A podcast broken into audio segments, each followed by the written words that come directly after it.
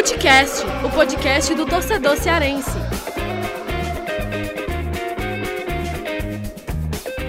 Vem com a gente, rapaziada, Futecast na área, com assunto muito quente neste episódio. Eu, Lucas Mota, Thiago Minhoca e Jéssica Barbosa, estamos juntos nessa para fazer aí uma análise, fazer um balanço do Ceará e do Fortaleza nessa temporada, pegando como gancho essa, esse fim de Série A, né? A gente está gravando aqui na segunda-feira, dia 22 de fevereiro. Falta, faltam ainda, falta, né? Ainda uma rodada para Ceará e para Fortaleza, mas já estão com seus objetivos já sacramentados, né? O Ceará conseguiu a vaga na Sul-Americana, coroando uma temporada muito boa do Ceará, e o Fortaleza, que acabou escapando da, do rebaixamento, por mais que tenha levado uma goleada vexatória do Bahia em pleno Castelão, mas o Fortaleza conseguiu aí é, escapar do rebaixamento numa combinação de outros resultados, já que Vasco e Goiás não venceram na rodada. Tiago Minhoca, Gerson Barbosa, a gente vai explicar né, aqui para o pessoal que nos ouve no Footcast. O nosso episódio vai ser dividido né, em dois blocos. Né? A gente vai começar pelo Ceará, depois a gente fala sobre o Fortaleza, mas o debate aqui a gente vai dividir no seguinte: a gente vai fazer essa análise do balanço aí do Ceará e do Fortaleza na temporada, trazer também um olhar para o futuro e falar de mercado, reformulação de elenco, renovações, trazer tudo isso nesse episódio. Para a gente começar esse papo abrindo aqui com o Ceará, que carimbou essa vaga na Sul-Americana, Thiago Minhoca, queria que você já trouxesse um resumo dessa temporada do Ceará e em cima disso também, já a tua análise, porque eu já adianto aqui que para mim, né, e dificilmente vocês vão discordar disso, né, que o Ceará realmente teve uma temporada muito boa, muito positiva, uma temporada para o torcedor e a diretoria comemorarem bastante, porque o Ceará fez bonito aí nessa temporada. Vai lá, Thiago Minhoca. Então, Lucas Mota, dando um olá para todo mundo, né, para você, para minha mãe e para quem for da sua família também. É, cara, é, vamos lá. Primeiramente aqui o Ceará, né? A temporada de 2020, como você falou, uma, curioso, né? Porque Ceará e Fortaleza quase que foram complementares de 2019, né? Um indo muito bem e o outro indo bem mal, né? É, o Ceará começou a temporada de 2020 com o Argel Fux, né? Que foi o, a missão cumprida que ele conseguiu lá na temporada de 2019 e aí todo mundo já imaginava que o Agel já começava muito pressionado, muitas contratações chegaram no Ceará, é, mudanças na, na, gestão de futebol, e aí veio prim os primeiros tropeços, né? Logo na estreia contra o Feri Paulistano, na Copa do Nordeste, Ceará até é, nem teve presença de público nesse jogo, por conta de punição.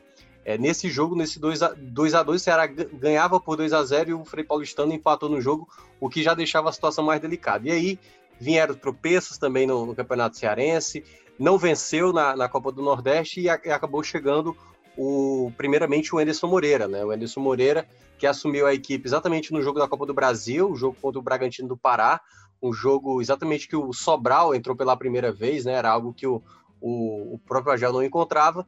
E aí o Ceará foi ali tentando ganhar sobrevida. O Sobis, por exemplo, que não marcava gols, voltou a fazer gols e veio a pausa da pandemia. E na pausa da pandemia, o Enderson acabou querendo, né, aliás, por decisão dele, saindo do Ceará, indo para o Cruzeiro, e aí o Ceará mudou, acho que talvez o, o grande, a grande diferença para a temporada, a chegada do Guto, e o Guto, né, quando chegou, ele teve logo de cara um jogo que foi basicamente um amistoso ali contra o Barbalha, né, meteu um 5 a 0 mas daí veio o clássico contra o Fortaleza, ainda pela primeira fase do Campeonato Cearense, perdeu, gerou um certo clima de tipo, será mesmo? Só que aí veio a Copa do Nordeste, fa as fases finais, né, a última rodada e as fases finais, o Ceará se classificou, passou nas quartas pelo Fortaleza, aliás, pelo Vitória, passou na semifinal pelo Fortaleza e ganhou os dois jogos da final contra o Bahia, sagando mais uma vez campeão invicto. E aí, depois, né, continuou na Copa do Brasil, foi parar realmente só lá nas quartas de final para o Palmeiras. E na Série A teve ali um começo mais complicado, né? A gente até chegou a abordar aqui no Footcast a, a, falta de rotatividade do elenco, o Guto se perdeu um pouco ali, não deu é, muita folga para os jogadores na maratona de jogos que teve, o time se desgastou, caiu de rendimento no início, e depois, quando realmente teve o foco maior na Série A, foi quando o time mostrou um bom desempenho para conseguir essa bela campanha, né? Fazer essa bela campanha, que ainda a gente está gravando aqui na segunda-feira, faltando uma rodada, e o Ceará ainda pode terminar no G10 da Série A, que seria sua melhor campanha nos pontos corridos. Então o Ceará fez uma boa temporada, garantiu vaga de Sul-Americana, teve o foi para mim o, o, melhor time da região Nordeste com sobras, além de ter o melhor jogador o Vina, né, da, da temporada, o jogador responsável por fazer muitos gols e assistências. Então essa foi a temporada do Ceará, uma temporada que eu considero muito positiva e uma temporada em que o Ceará já poderia ter dado esse passo anteriormente, mas que bom que aconteceu, né? Aquela velha frase do quanto antes é, é melhor tardar do que falhar. Eu não sei a, a frase, qualquer coisa me lembre. Mas o Ceará sempre teve bons investimentos, sempre teve boa estrutura, mas faltava o departamento de futebol, né? E aí, no caso, algo que estava muito concentrado no presidente, no Robson de Castro, isso comprometia muito o trabalho. Então, esse trabalho, com a mudança da gestão do futebol, fez o Ceará ganhar um ganho muito grande e ainda desse ganho muito grande, né, Lucas? Ter um ganho em campo, ter um ganho financeiro. Então, acho que nesse ponto, o Ceará tem aí uma das suas principais é, temporadas, assim, eu não consigo lembrar uma outra temporada tão boa, né? Porque eu acho que o, a única coisa que saiu, assim, e não é uma tragédia, foi não, não ganhar a final do estadual, mas aí também comparado ao que já tinha conquistado na temporada, não acho que seja só uma coisa né, a, a lamentar. O torcedor do Ceará não, não lamenta por isso. Eu acho que, no resumo, realmente, uma ótima temporada do Ceará. É, e o, o Minhoca GB, né, o Thiago trouxe aí esse resumo do Ceará na temporada. E como eu falei, né, eu acho que o Ceará acertou muito no planejamento, tudo que não acertou em 2018, em 2019, em 2020, o Ceará foi muito bem. E, e assim, né, a diretoria do Ceará ela se preparou muito bem, né? Trouxe ali Jorge Macedo, né, e também o Sérgio Dimas. O planejamento desde o início foi montar um time já forte para ser o time na Série A e foi isso que aconteceu, né? A maior parte desses jogadores, eles, é, eles deram conta do recado, tira, a gente tira algum ou outro aqui das contratações que não deram certo, né? O Rodrigão, o Rogério, o, o Rafael Sobis também, né? Enfim, mas o Ceará foi muito bem nesse planejamento e os resultados estão aí para é, mostrar, né, para fundamentar isso, né? Então, campeão da Copa do Nordeste, Sul-Americana garantida, é, a, a, a, permanência antecipada também. E eu queria também saber aí do GB qual é a análise dele, é, o que é que foi fundamental, GB, para esse Ceará ter dado tanto certo nessa temporada aí de 2020 barra 2021, né, com essa, esse término de Série A. É, Lucas, é, boa tarde para você. Boa tarde não, né? Olá para você, olá também para o Thiago Minhoca, para todo mundo que está aqui com a gente no Futecast. Olha, Lucas, eu acho que o acerto, o grande acerto do Ceará para essa temporada aconteceu no reconhecimento do que estava dando errado na, nas anteriores, né? É, tudo começou naquele dia, é, logo depois da, da permanência do Ceará ser garantida na Série A de, em 2019, naquele jogo contra o Botafogo. Foi um domingo, né? E aí, se eu não me engano, já na segunda-feira, o presidente Robson de Castro já foi a público conversar, deu uma coletiva de imprensa, e naquela coletiva pediu desculpa aos torcedores, reconheceu todos os erros que vinham feito, fazendo nos últimos, nas últimas temporadas, reformulou, né, disse sobre muitas coisas que iriam mudar no Ceará, desde a questão é, da reformulação do departamento de futebol, aumentando o departamento de futebol, contratando depois, sendo anunciado naquela mesma semana, o Jorge Macedo e o Sérgio Dimas. É, aumento também do investimento que o Ceará iria fazer no futebol, né? ele disse que antes havia uma porcentagem menor do dinheiro que era investido no futebol, porque o clube focava muito no, na questão das estruturas e tudo mais, que precisavam ser melhoradas, né? E aí, a partir de 2020, o Ceará iria focar mais no, o seu dinheiro no futebol, né? Acho que ele usou até um termo, acho que 70% do, do orçamento seria para o futebol, algo assim, ou um pouco menor do que isso, né? E antes não era nessa proporção. Então, e aí foi aí que a gente começou a ver realmente uma mudança no Ceará no início de 2020, ainda em dezembro, na verdade, né? De 2019, com as contratações que foram chegando, o Thiago Panhussá, o Charles, que o Ceará investiu, o próprio Bruno Pacheco, que o Ceará também investiu, né? O Ceará fez alguns investimentos ali. É, alguns não deram certo, o caso do Matheus Gonçalves, mas outros deram muito certo, como esses três que eu citei, e tantos outros, né, no próprio Vina. O Ceará não gastou nada, o Vina veio de graça, né? Acabou rescindindo com o Atlético Mineiro, teve um acordo lá com o Clube Mineiro e o Vina veio para o Ceará sem custos, né? Então, assim, as chegadas de Rafael Sobes e Fernando Praz, que foram dois jogadores que podem não ter ajudado tanto em campo, né? Embora tenham tido sua parcela, sim, na boa temporada do Ceará, eu acredito, mas não ajudaram tanto quanto se esperava deles em campo, mas fora de campo ajudaram sim a elevar ainda mais a marca do Ceará, que estava contratando jogadores de nome e de peso, como desses dois jogadores, e aí é, colocar cada vez mais o Ceará no mapa nacional. Né? Eu acho que eles ajudaram muito nessa situação.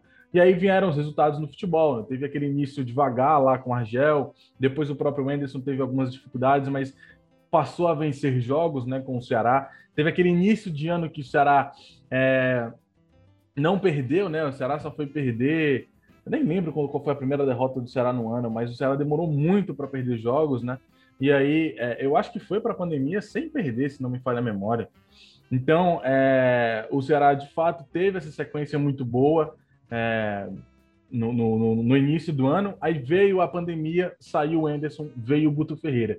E aí mudou tudo, né? E aí veio exatamente essa sequência que o Ceará teve depois com o Guto Ferreira, que teve a paciência e teve todo aquele processo de ser o primeiro clube do Brasil da Série A, né? No caso, a voltar a treinar é, em junho ainda, né? Com todos aqueles protocolos e tudo mais. E aí o clube teve toda aquela é, paciência, todo o cuidado, a cautela para é, formular e praticar com excelência naquele momento o protocolo da, contra o novo coronavírus, né, de prevenção ao novo coronavírus.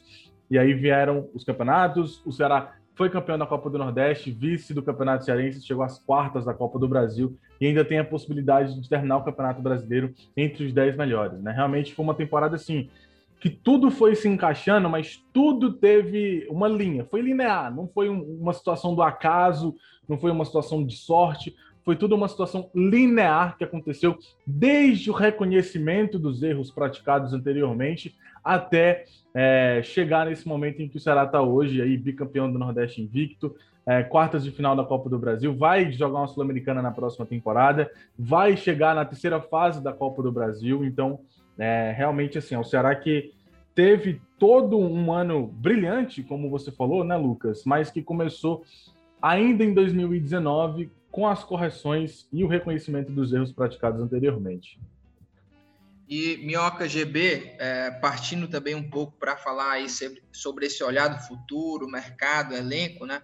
O Ceará que é, teve uma semana decisiva até o jogo lá contra nessa, nessa última rodada, né? O Ceará venceu o Curitiba. Foi uma semana decisiva até aquele jogo, porque o Ceará partiu para a realidade, transformar em realidade o planejamento de 2021, né? Anunciando novos jogadores, renovando com Guto, renovando com Vina até o fim de 2024. O Ceará anunciou até agora, né, cinco jogadores: o João Ricardo, o Jordan, o William Oliveira, o Marlon e o Jael. E tem aí mais dois jogadores que estão bem encaminhados, já está tudo certo. O Ceará deve é, deve anunciar em breve, né? Que talvez até quando você esteja escutando esse episódio, né? Esses jogadores já devem ter sido anunciados, que é o, Ione Gonzalez, que para o Ceará anunciar faltam só alguns detalhes para o jogador resolver com o Benfica, e também o Jorginho, né? Que estava lá no Atlético Paranaense. É, diante desse, dessa movimentação do Ceará, Thiago Minhoca GB, o que, é que vocês acharam também dessa, desse, dessa montagem do elenco do Ceará, já pensando em 2021, e que eu, eu falei da semana decisiva, que resultou nessa coroação aí no fim de semana, quando o Ceará venceu o Curitiba e carimbou essa vaga para a Sul-Americana. O que é que você acha aí, Thiago Minhoca, desse planejamento do Ceará agora para 2021, já com essas novas contratações aí? Então, né, com muito mérito, o Ceará garantiu com uma certa tranquilidade a sua permanência, então já poderia pensar Ficou ali ainda uma dúvida se o Ceará poderia ainda ganhar uma vaga de Libertadores e que poderia mudar mais assim a, a expectativa para a temporada. Tinha as decisões de alguns nomes, a permanência do Vini e tudo mais. E aí, ao longo dessa confirmação, após a, a, a, possibilidade da Libertadores ter acabado, então basicamente a vaga da Sul-Americana estava bem encaminhada e que foi confirmada, o Ceará de maneira antecipada já começou a, a fazer os seus anúncios, né? Alguns nomes a gente já sabia, né? O Marlon já estava lá, então só faltava ser anunciado, e outros a gente teve a confirmação, João Ricardo, uh, o próprio William Oliveira, enfim, alguns nomes já começaram a aparecer. E eu acho que agora, para o Ceará, em 2021, ele tem que saber trabalhar muito com o status do favoritismo da região, porque Fortaleza e Bahia, né, que foram de 2020, né, começaram a temporada de 2020 como os favoritos, terminaram a temporada de maneira assim no sufoco, né, assim apresentando bem menos do que apresentaram na, na temporada como um todo. E o Ceará não, o Ceará ele chega agora com esse status e tem que ter muito cuidado com isso, né? Porque é óbvio que você, sendo o favorito, você tem responsabilidades maiores, você passa a ser mais estudado pelos adversários. Aqui na região Nordeste, na Copa do Nordeste, todo mundo vai estudar o Ceará como bater, e o Ceará, tendo exatamente essas contratações, dá um passo mais à frente. Hoje, certamente, é visto por todas as equipes como o time que tem mais qualidade, que tem o melhor treinador e tudo mais. Só que a gente já viu em temporadas anteriores todos esses favoritismos sendo quebrados exatamente por uma ideia até bem até de expectativa. Então eu vou colocar aí numa expectativa boa, mas sem criar euforia, porque a gente precisa ainda ver mais de alguns jogadores, a questão de encaixe. O Guto, por exemplo, ele conseguiu logo de cara com o Ceará, principalmente na Copa do Nordeste, encontrar um time e esse time ficar muito bem encaixado. Ao longo do, da temporada de 2020, o time teve uma oscilada, alguns jogadores não rendendo, e aí o Guto, de maneira, acho que até perspicaz, né, começou a ver onde eram os problemas e conseguiu encontrar soluções para essas opções que não estavam dando certo, como por exemplo, o Charles não estava rendendo, ele trouxe sobrar para o volante, ele saca o Price para colocar é, o Richard, enfim, outra, o Lima, né? Ele acaba encontrando o Lima, ele dá oportunidade para o Léo Chu. Então, esse agora vai ser o trabalho do, do próprio Guto de encontrar um novo time, um novo encaixe e que as peças do banco, que é algo que eu acho que a gente mais debateu sobre o Ceará na temporada 2020, que ficavam muito aquém dos titulares, ele pode fazer uma boa troca entre titulares e reservas para saber se ele consegue encontrar um segundo time interessante, porque eu acho que isso pesou em um determinado momento, quando o Guto não girou muito o elenco, né? Tanto que o desgaste pesou bastante. Então, acredito que o Ceará ele vai bem para a temporada, mas é assim, é o favoritismo, mas a gente precisa dar um tempo também para ver o encaixe de alguns atletas, principalmente aqueles que estavam muito tempo sem jogar. É, eu acho que o Ceará ele começa muito bem esse planejamento, porque dos jogadores que o Ceará traz aí, são jogadores aí com experiência em Série A. É, eu, talvez o, o, William Oliveira, né, que eu não sei se já jogou Série A, o próprio João Ricardo também não, mas chegam aí também com, com muita bagagem, né? Fizeram uma ótima, uma excelente Série B pela Chapecoense. O Jorginho, a gente sabe da capacidade dele, por mais que é, não tenha rendido o que se esperava dele, né? Pelo destaque que ele tinha no Atlético Goianiense, não foi bem lá no, no Atlético Paranaense, mas eu acho um bom jogador, assim como o João Ricardo, que chega para disputar a titularidade com o Richard, o William Oliveira, também esse volante que também é um bom jogador. O Marlon, eu acho que vai ser um jogador aí que pode ser bastante utilizado ao longo da temporada, é um jogador que faz várias funções, eu também gostei da, da contratação do Marlon. Jordan é um jogador jovem, né, ali para a zaga, não vem para ser titular, uma aposta aí do Ceará. E eu acho que o, o Jael, uh, que tem dividido bastante as opiniões aí, né, dos torcedores. Eu acho que é um, é um bom nome, mas é, eu ainda coloco ali um sinal, vamos dizer assim, amarelo, né, um pouco de atenção aí pro pro, pro Jael, porque é um jogador que foi bem lá no Grêmio, mas já faz algumas temporadas, né? Ele saiu do Grêmio, foi para o futebol aí estrangeiro, não foi tão bem assim e, uh, e ele foi contratado pelo Ceará para ser aquele goleador, né? Um goleador de fazer muitos gols. Então eu tenho as minhas dúvidas aí sobre o Jael, mas no geral acho que foi uma boa contratação. Assim como o Ione Gonzalez, também que é um jogador que a gente precisa esperar entrar em campo para ver se ele vai ser o Ione Gonzalez que foi lá no Fluminense ou o Ione Gonzalez aí dessas últimas temporadas que ele não foi tão bem, não só no Corinthians, mas também fora do país. GB, qual é a tua análise também aí desse pacotão de reforços, esses jogadores, esses reforços aí para a temporada aí de 2021? É, Lucas, é, eu concordo muito com o Thiago Mioca quando ele fala que talvez a contratação mais segura seja a do João Ricardo, né? Eu acho que é, eu gosto muito do nome do João Ricardo também, eu acho um baita goleiro, eu acho que é um goleiro que já vem se destacando já tem um tempo, né? Não é de hoje, não foi dessa Série B, já tem alguns anos, inclusive com o próprio América Mineiro, que o João Ricardo vinha se destacando, né? Então, é, é, realmente um goleiro muito seguro, uma contratação daquelas que é acerto. É, é, é, um acerto do Ceará. Não tem como dar errado. Quer dizer, pode, né? Mas é, mas é uma contratação que assim, as chances de dar errado elas são muito baixas. Então, realmente é o maior acerto desses jogadores que o Ceará acabou contratando. Né? O Jordan, como você falou, Lucas, é uma aposta, um jogador que também eu quero ver mais, eu quero ver do jogador, né? Como é que ele vai sair se, com a equipe do Ceará. Creio que vai ter muitas oportunidades agora no início de temporada para exatamente ser avaliado, né? Vem com empréstimo só até o final do ano. É, o próprio William Oliveira também é um jogador que eu aguardo, quero aguardar muito para ver, mas é um jogador que também me agrada, né? Eu acho que o Ceará já está muito bem servido de volantes, mas o William Oliveira ele vem para agregar, agregar ainda mais esse setor da equipe do Ceará. Então, é, é um jogador que também tem aquele, aquele agradozinho é, bem, né? O Jorginho, não tenho o que falar, ainda não, ainda não foi anunciado oficialmente, mas também é um acerto da equipe do Ceará, na minha opinião. Conserta aquilo que a gente vinha sempre falando, né? Que era a situação do, do Vina não ter um reserva. Agora ele tem um reserva, sim, um reserva muito bom, inclusive. E que um cara que vai fazer sombra ao Vina e talvez até disputar a posição quem sabe nas pontas, né? Não sei, um armador aberto aí como foi o Lima, né?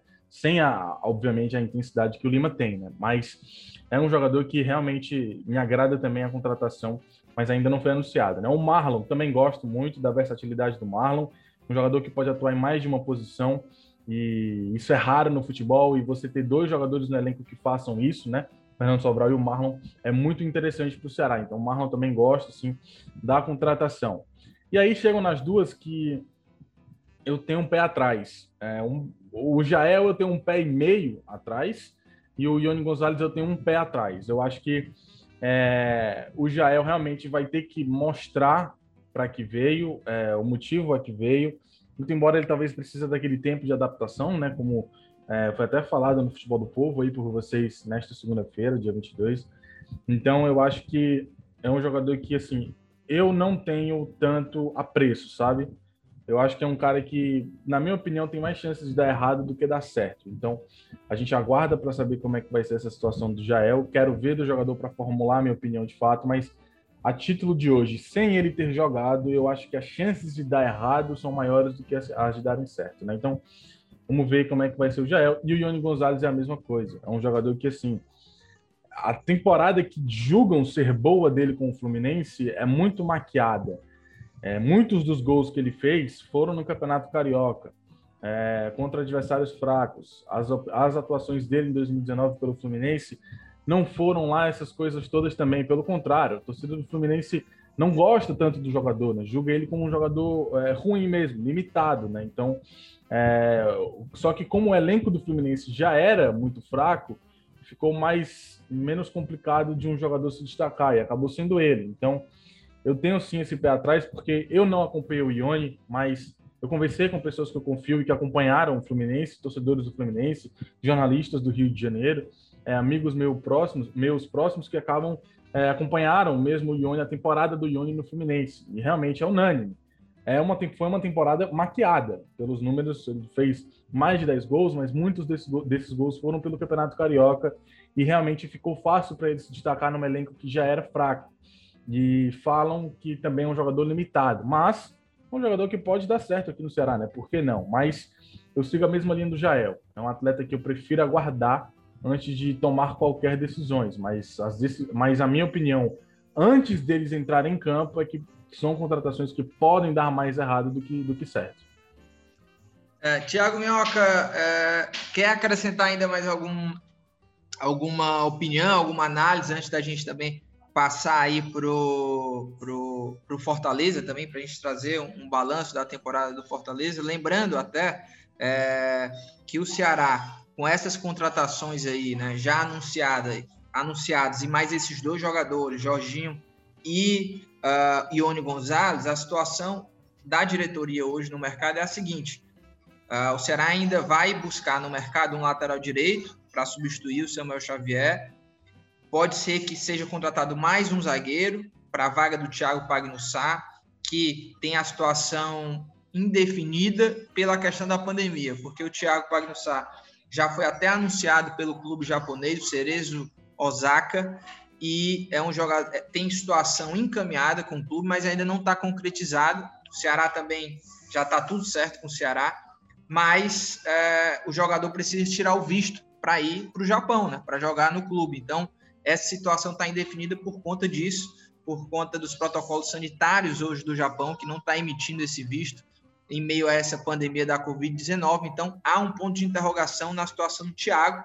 No próximo dia 1 de março, o Thiago Pagnussá, o staff do jogador, vai se reunir com a diretoria do Ceará para debater, para tentar aí definir esse futuro. Caso saia, aí sim o Ceará deve ir ao mercado para trazer mais um zagueiro. E fora lateral e o zagueiro, talvez também pode ser que o Ceará é, traga mais um jogador de beirada, um jogador velocista e além do, do Ione Gonzalez. Isso vai depender mais de situação de mercado, caso tenha alguma vantagem aí no mercado, apareça alguma oportunidade, o Ceará vai lá e contrata mais um jogador. Agora, meia, centroavante e goleiro e lateral esquerdo, o Ceará não deve trazer mais ninguém. Thiago Minhoca, quer concluir? Quer trazer mais alguma opinião aí para a gente fechar esse bloco do Ceará? Basicamente agora é ver também quais são os outros nomes que o Ceará deve negociar, né, de, de vendas, não sei. Alguns jogadores que a gente sabe que não renderam tanto, né, e aí vamos ver como é que o Ceará planeja, como é que o Guto ainda enxerga determinados jogadores que não foram tão aproveitados ou que não renderam de uma maneira geral, né? Então, temos que esperar também aí um pouco mais de tempo para avaliar os nomes que hoje estão no elenco e que ainda podem sair. É isso, e, e, assim, até agora, né, até o dia de hoje que a gente está gravando, o Ceará já liberou para férias, né, para folgas aí, é, Luiz Otávio, Thiago Pagnussá, é, o Bruno Pacheco, Fabinho e o Fernando Sobral. E o Vina também é outro jogador que vai sim ganhar folga. Ele só não ganhou até agora porque ele não quis, né? Ele quis jogar essas últimas rodadas do Brasileirão. Então, o Ceará, que vai estrear no dia primeiro na Copa do Nordeste, deve ter um time praticamente quase todo reserva, né? Por conta dessas folgas. E também, claro, tem o Samuel Xavier, que já deixou o time, é, o Léo Chu, que vai voltar do empréstimo lá para o Grêmio, o Lima também, até lá, deve ter uma situação indefinida. E então o Ceará vai entrar em campo com um time bastante modificado para estrear na Copa do Nordeste. Agora a gente passa aí de bloco para falar sobre o Fortaleza.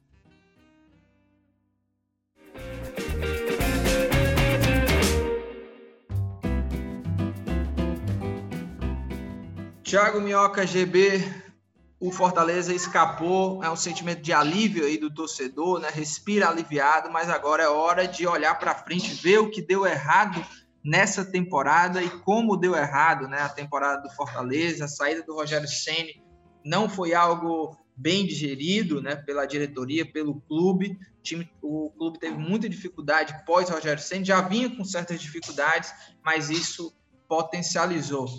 Então, Fortaleza escapa do rebaixamento né? Apesar de ter sido goleado pelo, pelo Bahia na última rodada por 4 a 0 o Vasco e o Goiás não venceram, então o Fortaleza está virtualmente é, livre do rebaixamento.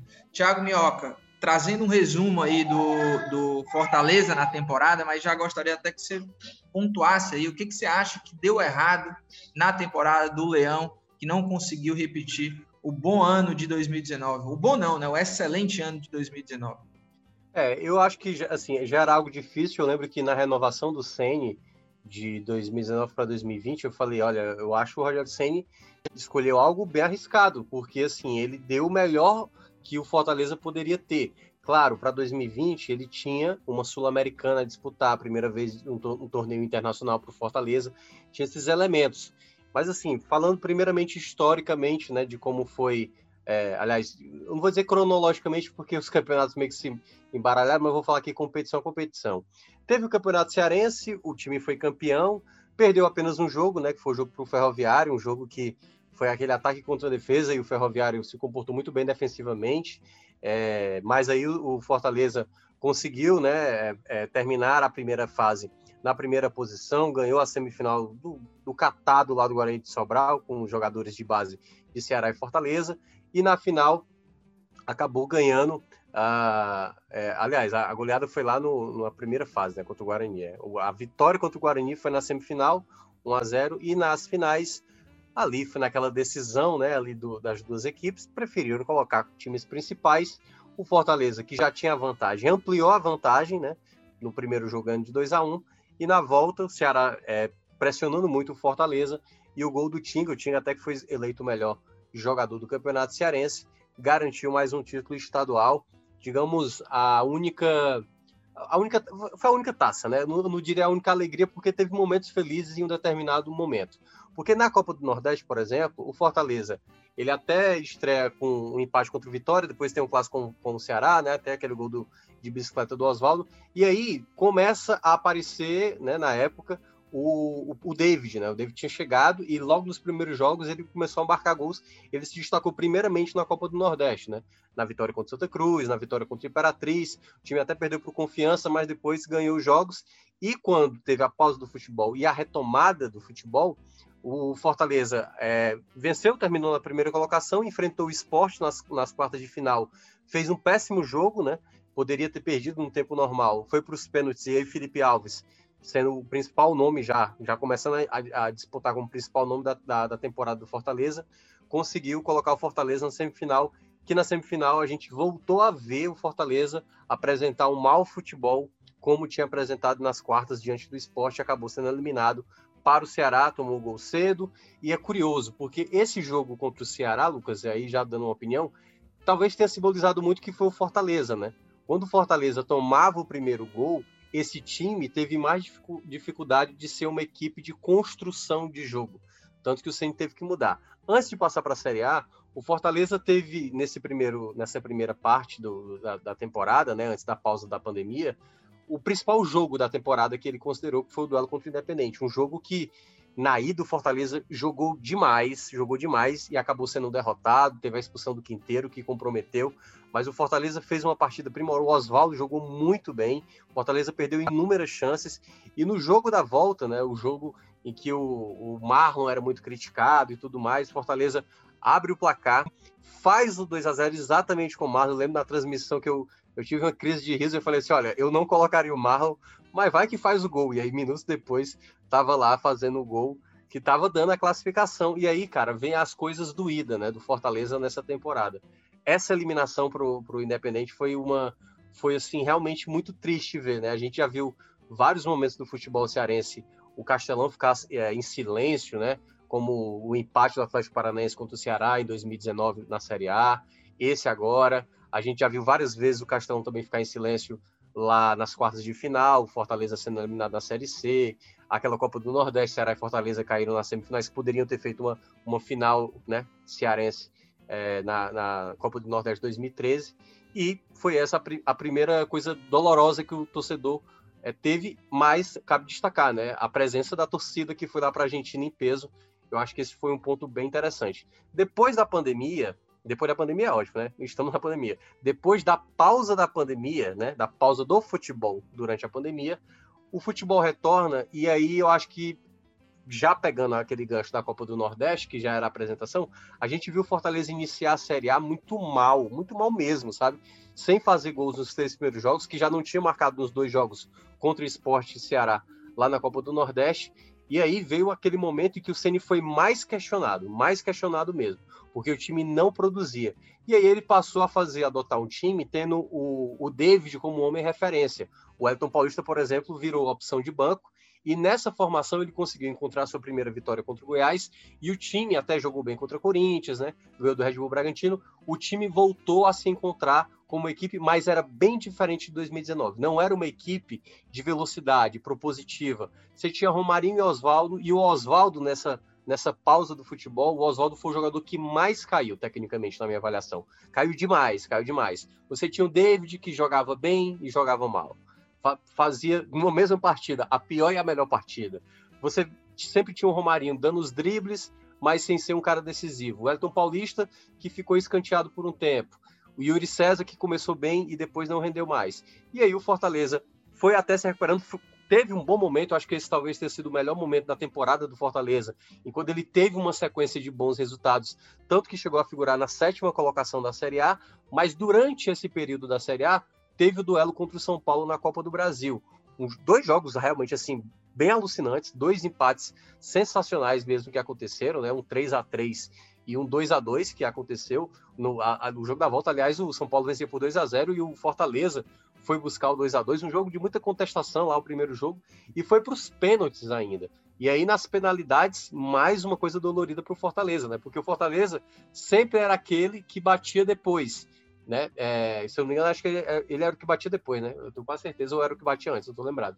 Eu sei que a gente foi até um 10 a 9, cara. Então, assim, só quem não bateu foi os goleiros, né?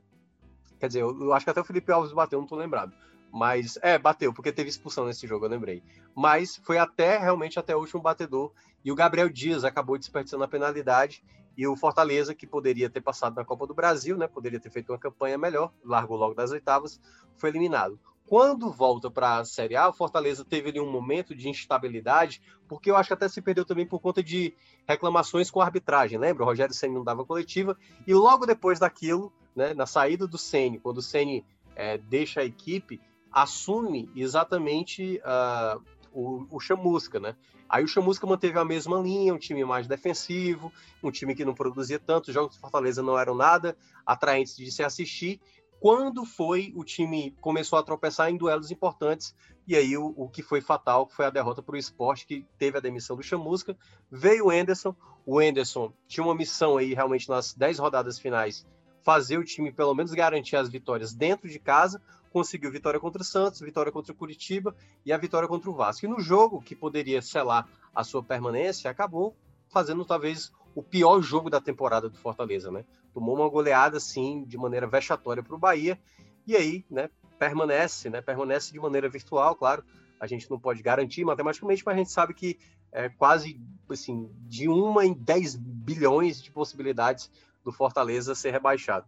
Então, assim, Fortaleza permanece na Série A, mas o sentimento, e aí para fechar, porque eu já estou me alongando demais, é, eu acho que o Fortaleza tem que repensar muito como vai ser o 2021 dele, porque ele não tem, Lucas, sua, o seu principal trunfo. E eu, e eu não digo nem pelo fato de ser o, o melhor treinador que o Fortaleza teve, talvez na sua história, né? Para muitos, o melhor treinador da história. O Ceni não é só por conta do que ele fazia com o time em campo é porque ele tinha um respaldo de ser um status a ponto de convencer determinados atletas a aceitarem vir para o Fortaleza. E isso vai, vai se perder um pouco. Fortaleza acho que chega mais frágil para essa temporada de 2021, sem muito apelo, né? Alguns jogadores de mais peso podem ficar mais receosos, de tipo, ah, não sei se esse Fortaleza vai ser tão confiável assim. Então, Fortaleza vira para mim uma grande interrogação para esse começo de temporada de 2021. É, e GB, é, pegando esse ótimo, excelente balanço que o Thiago trouxe aí, né, bem detalhado, é, para mim o, o, os erros do Fortaleza ali, eles estão muito ligados ao Sen. É, é sempre bom até enfatizar quando a gente critica que o Fortaleza teve um grande problema na saída do Ceni pelo fato de não ter mais aquela figura que não era só um treinador, né? Ele tinha ali é, uma, um poder ali também de influência dentro do clube muito além né, do, de dentro das quatro linhas. É, eu, eu, ressalto, claro, que o, a diretoria do Fortaleza, do Marcelo Paz, ela tem todos os méritos do mundo de ter feito essa caminhada junto com o Ceni.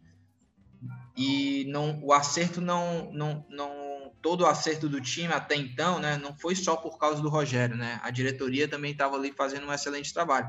Mas eu acho que para essa temporada de 2020, né, acho que o clube não conseguiu se preparar ou se projetar para uma eventual saída do Ceni. Tava muito, tava tudo muito atrelado ao Rogério Ceni, né? A formação do elenco, é, o planejamento inteiro ali do clube estava muito focado no Rogério. E aí a partir do momento que o Rogério saiu, o Fortaleza teve muita dificuldade para se reinventar numa reta final de Série A. O Chamusca não deu certo. O Enderson, ele é o técnico que consegue, né, é, livrar o Fortaleza do rebaixamento, mas também com muitas dificuldades. Então, a gente espera que haja uma reformulação muito grande. Mas antes de falar sobre o elenco, eu queria que o GB também opinasse o que é que deu errado para o Fortaleza nessa temporada e qual é a tua opinião também já da permanência do Enderson, né? Porque o Enderson vai ser o treinador do Fortaleza na sequência para 2021, GB. Pois é, Lucas. Eu acho que assim, o ano do Fortaleza realmente dá para ser dividido em duas fases, né? A fase com Sene e a fase pós-Sene, né? É, evidentemente, a fase pós-Sene foi a pior dessas duas fases. Eu acho que é, isso que você falou é a mais pura verdade, né? O clube não se preparou para uma eventual saída do, do, treinador e o elenco foi formado muito sobre, é, sobre os olhos dele, né? E aquilo que a gente sempre falou, o, o, o, o estilo de jogo do Ceni no Fortaleza era muito único no futebol brasileiro. Não é todo técnico que vai conseguir é, reproduzir aquilo que ele fazia aqui no clube, né?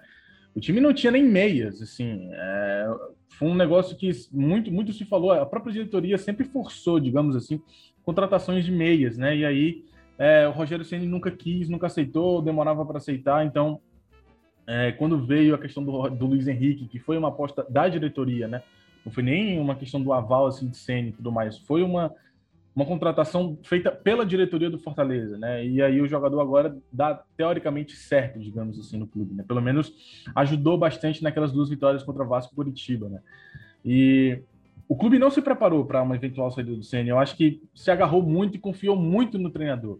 E eu acho que essa pode ser a primeira lição a ser tomada para o futuro. Não existe isso. A gente não sabe do dia de amanhã e as pessoas elas não podem ter as suas é, as suas as opiniões das pessoas e vontades das pessoas elas mudam, né? Então, assim, não se pode confiar todo um planejamento de um clube, de uma organização em cima de uma pessoa. Isso já é um primeiro erro e eu acho que realmente o Fortaleza tem que aprender com isso para o futuro.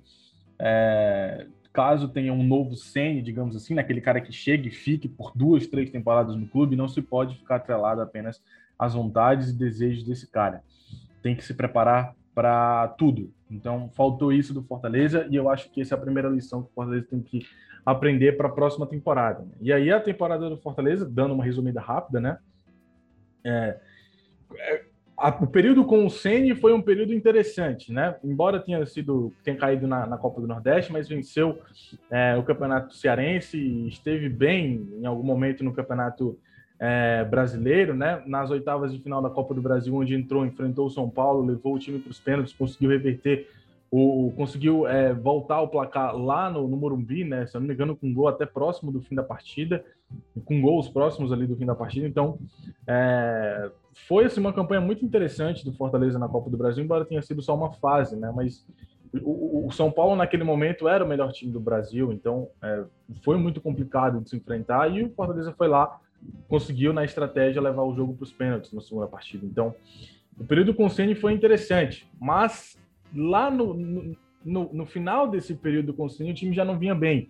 Foi ali que iniciou aquela sequência do Fortaleza de ficar 10, 14 jogos só tendo uma vitória, né? Então, é, 13, eu acho, 13, 14 jogos, não lembro agora exatamente a sequência, só uma vitória. Começou tudo com o Ceni, né? O Ceni teve alguns resultados ruins ali já antes de sair para ir para o Flamengo. E aí veio o período pós-Ceni, que teve primeiro o Marcelo Chamusca com muitas dificuldades, embora no começo parecia que iria dar certo, né? Porque venceu o Botafogo fora de casa, jogou muito bem contra o Vasco, embora não tenha conseguido vencer, mas realmente os resultados eles não vieram, o Chamusca teve problemas e foi demitido. Veio o Anderson Moreira, é, com o objetivo de sobreviver. E, teoricamente conseguiu, né? As custas dos outros, mas conseguiu. É, o Anderson Moreira conseguiu vencer dois dos três das três finais que o Fortaleza iria ter contra Curitiba e Vasco. E aí é, agora chega, conseguiu essa, essa permanência às custas dos outros, né? Que Goiás e Vasco não foram competentes o suficiente. E aí, já respondendo a sua pergunta, o Fortaleza tem que continuar com o Enderson, tem que dar tempo para o Enderson, porque o Enderson não reformulou esse elenco, não montou esse elenco, já chegou com esse elenco, então eu acho que é justo para o treinador chegar, iniciar essa nova temporada, esse novo projeto do Fortaleza. Eu acho que é um nome bom para que o Fortaleza continue é, e, e tenha essa reformulação, né? essa reconstrução do time, e ele pode ajudar ali nessa, nessa formação de um time mais equilibrado que o Fortaleza precisa para com o Enderson ou sem o Enderson no futuro. É, e, Minhoca, a, a gente falou aí boa parte da temporada na Série A do Fortaleza, a gente sempre falava muito do elenco do Fortaleza, né? Que é, o problema não se restringia apenas ao Chamusca, que não conseguia encontrar o modelo ideal, até mesmo esse trabalho do Enderson também, que eu acho que a diretoria acerta em manter o Enderson, né? Por mais que tenha problemas ainda nesse trabalho, início de trabalho na Série A, mas eu acho que ele começando do zero, eu acho que ele pode sim fazer um bom trabalho no Fortaleza. Mas a gente sempre destacava que o problema não estava só no treinador. O elenco do Fortaleza também tem uma boa parcela aí de culpa nesse rendimento do, do clube, né? Porque os principais jogadores não conseguiram render. Romarinho, Oswaldo fizeram uma temporada muito abaixo do esperado, né? É, entre outros jogadores aí. É, o que é que você imagina, né, como ideal para o Fortaleza, meu, em termos de reformulação do elenco, né, para a temporada aí de 2021? Quais são os jogadores que você manteria, jogadores que é, você abriria mão, né, que não, não renovaria, que ou negociaria também? Eu vou só passar aqui a lista novamente dos jogadores que uh, que tem contrato aí se encerrando após o fim da Série A que é o Gabriel Dias, lateral, Roger Carvalho, zagueiro, Paulão, zagueiro, Jackson, zagueiro, lateral esquerdo, Carlinhos, volante Derlei, o volante Ronald o atacante Ederson. Essa turma aí encerra agora no fim da Série A. E ainda tem contrato ainda curto, né? Próximo de acabar, o Wellington Paulista, que é até maio, e o Mariano Vasques, que é até julho. Quero saber tua opinião, Minhoca. Lucas, é, eu acho que para o Fortaleza tem, tem essa condição. Eu acho que, independentemente, você precisa manter, no mínimo, uma linha. Eu sei que a insatisfação é grande, eu sei que muita coisa, assim, acho que para boa parte da torcida teria que ter uma mudança drástica, sei lá, 70% do elenco tem que ir embora. Mas o Fortaleza, ele fez uma, uma né, como o próprio GB mencionou, uma política aí de, de alguns anos, né, recente, de um elenco mais enxuto, de poucas mudanças.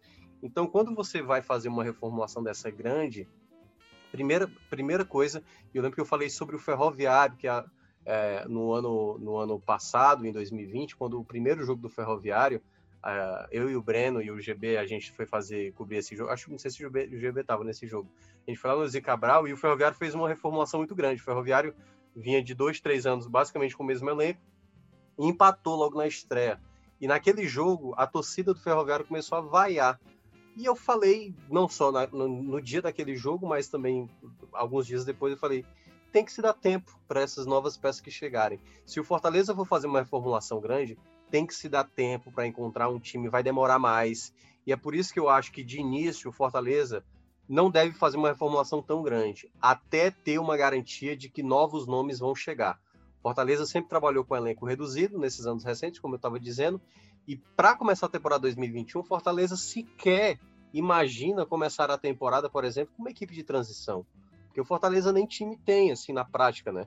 Jogou lá o torneio de aspirantes, mas o, o, o Fortaleza nunca é, é, não tem hoje condições de começar com uma equipe de transição, porque pode comprometer cearense, pode comprometer tanta coisa de uma maneira geral, embora já garanta tudo, mas tudo isso pode se tornar uma bola de neve, né? Porque o sentimento que termina a temporada, diferentemente do Ceará, do ano passado, que teve um tempo, né? Tipo, como o próprio IGB mencionou sobre o Ceará. O Ceará, quando soube da permanência, ele no dia seguinte estava fazendo a reformulação. O Fortaleza, por exemplo, ele não vai ter tempo para isso, ele não vai ter tempo de preparação. Ele já vai começar a temporada e se largar na Copa do Nordeste já aumenta a pressão.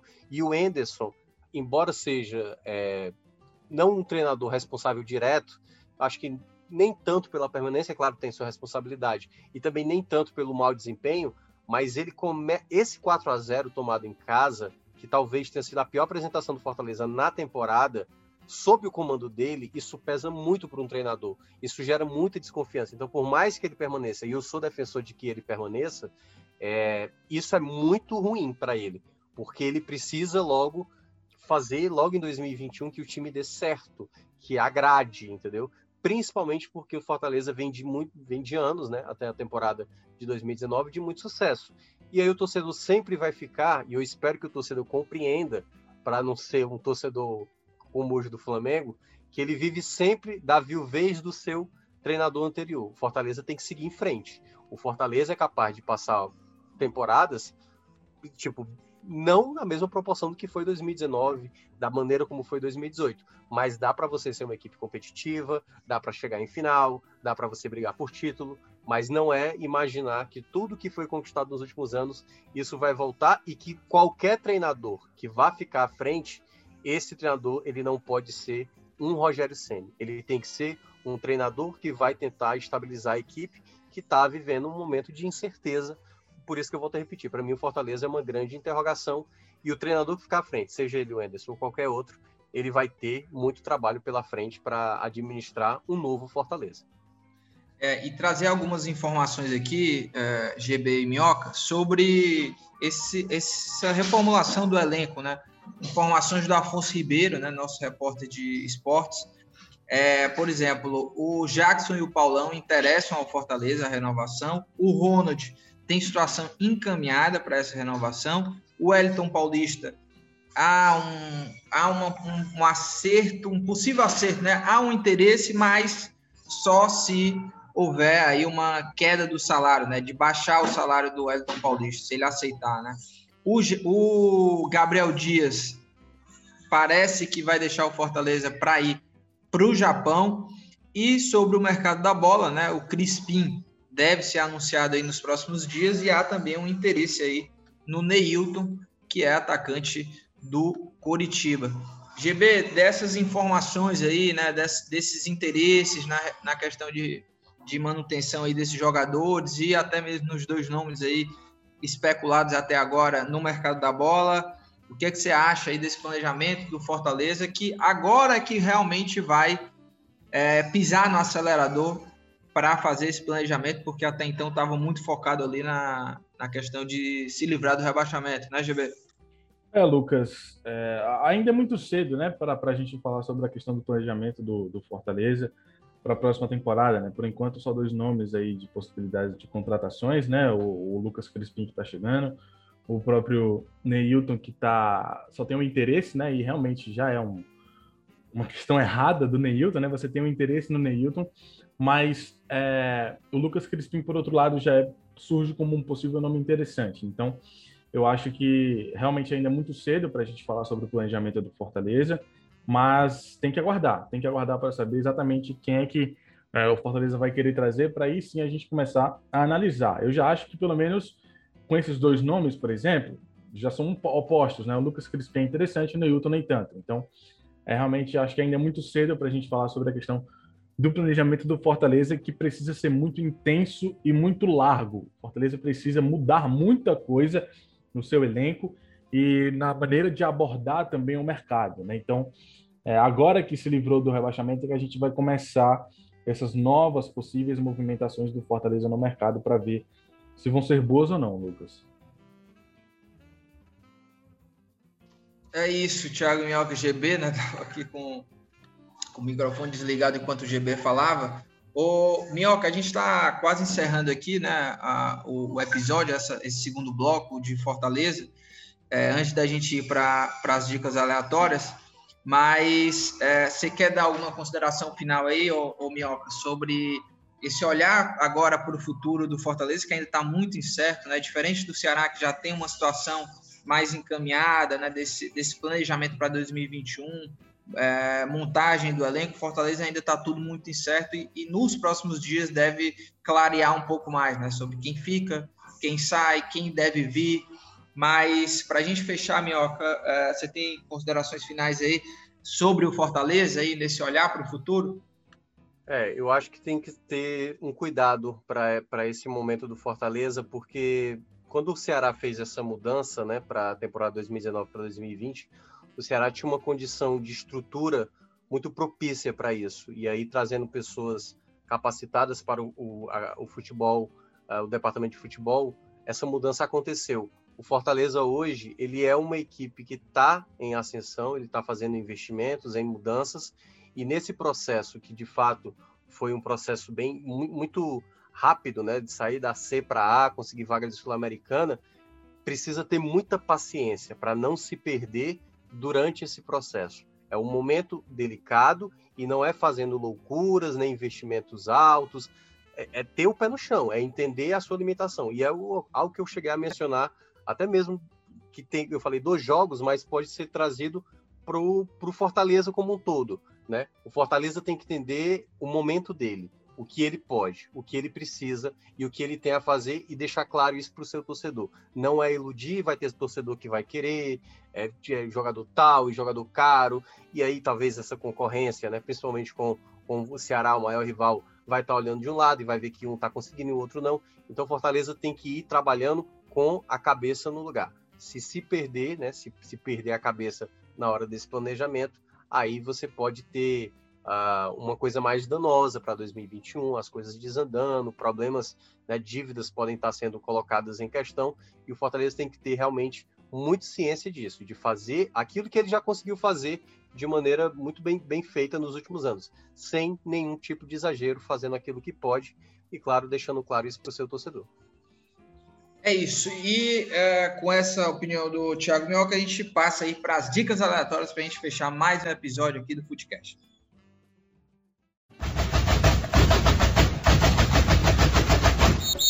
Meus amigos, dicas aleatórias. É, GB, Thiago Minhoca, o que é que vocês trazem de dicas, hein? Vou começar com o GB, né? Já que Thiago Minhoca sempre fecha aí, né? Essa, essa rodada de dicas. GB, o que é que você tem de dicas aí, hein? Olha, Lucas, eu tenho uma dica de filme é, que eu vi recentemente, cara. Lembro, acho que foi. Não lembro agora exatamente quando foi, mas desde o último podcast, né? Que é um filme que tem lá no Amazon Prime. É, Life in a Year, é, Vida em um Ano, né? E é um filme muito interessante, cara. É um filme de romance, claro, mas é, é, claro. É, claro, exatamente. Mas assim, é um filme de romance, mas é muito interessante, sabe a história do filme. É, é com o Jaden Smith, que é o filho do Smith, e com a, e com a Cara Delevingne, né? A personagem da Cara Delevingne, que é a, a, a moça principal do filme, ela, tá, ela tem câncer e ela tá morrendo, vai morrer, acho que, assim, se espalhou e ela tem mais ou menos um ano de vida, né? E o personagem do Jaden Smith, que é, é o, enfim, o par dela, né? Ele é um, vem de uma família muito rica e correta, digamos assim, sabe? Tipo, é tudo muito seguido normalmente, tem um plano para a vida dele, o moleque tem que estudar, tem que fazer isso, vai para Harvard e é, tem, tem, ele corre também, né? O pai dele é muito restrito também com as coisas, ele tem que manter o recorde que ele tem estadual. Sim, vem de uma família muito restrita, muito é, com um plano para a vida para ele e tudo mais, enquanto a menina ela com essa é, tem essa vida de um câncer, né? Um ano de vida mais ou menos, mas ela mora numa parte pobre da cidade, é, não sabe quem são, não sabe quem é o pai, a mãe abandonou ela e ela vive com um cara que era babá dele, né? Uma dela, mas é, enfim, acabou ficando com ela lá e tudo mais. E aí eles se, apaixonam, eles se apaixonam, ela não quer que ele se apaixone por ela, e ele quer e tudo mais, e é contra, a família dele também é contra, e aí tem toda uma história envolvendo isso aí. E aí ele tenta fazer com que esse último ano da vida dela seja memorável, né? porque ela é muito nova, ela não tinha vivido muita coisa, nunca, nunca teve oportunidade porque não era rica, né? E aí ele tenta fazer com que essa vida dela seja é, memorável, assim, esse último ano de vida dela, né? E aí eu acho é muito massa. Aí tem todas tem todas umas nuances lá do filme interessantes, brigas e tudo mais. E, enfim, o filme vai se desenvolvendo lá até que aconteça o pior. E aí, realmente, é um filme muito interessante, cara. É muito bonito, realmente, a história do filme. Amazon Prime tem lá, é o Life in a Year. É isso, mais uma dica aí do GB, né? Um cara romântico. E a, a minha dica, viu, Thiago Minhoca? É, é, vai, talvez seja até a sua dica, não sei, mas é o filme que tá lá na Netflix, estreou agora. Eu me importo. Assisti.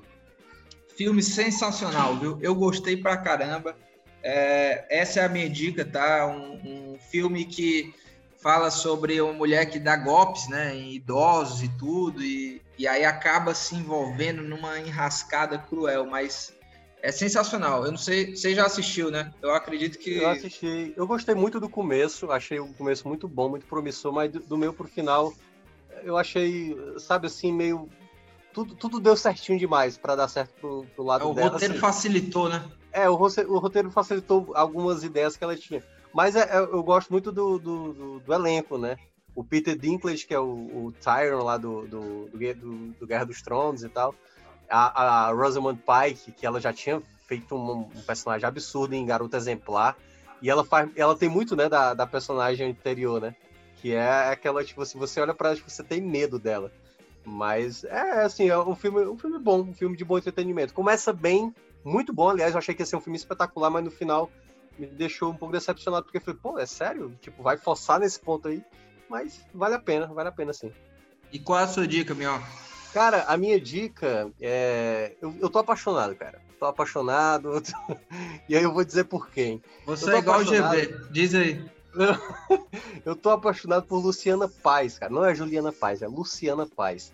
Ah. A atriz que eu tinha falado lá do, do, do, filme que eu falei na semana passada, O Animal Cordial, eu achei a atriz muito boa, assim, sabe? Ela, ela, ela, o papel dela no Animal Cordial me chamou muita atenção. Aí eu vi o, o outro filme da, da diretora, que é A Sombra do Pai, que é um filme meio suspense, meio terror, assim, é mais, mais para suspense. E, e tem ela também. E aí eu gostei, eu falei, pô, aí eu comecei a ver entrevistas dela e tudo mais. Aí, cara, a minha dica é exatamente seguir o, extra, o Instagram dela, sabe? Que acho que é é Luciana Paz, acho que é, acho que é, acho que é Luciana Paz mesmo. É, ela, ela, ela, cara, o senso de humor dela é uma das coisas que eu acho mais. É, Luciana Paz Viva. Olha o nome dela. Luciana Paz, P-A-E-S, né? Viva. E é um, um tipo de humor. Eu tô entrando aqui no, no Instagram dela. É. Né? É, é um humor da estranheza. Sabe o, o Borá? que é uma coisa meio nada a ver, meio esdrúxula.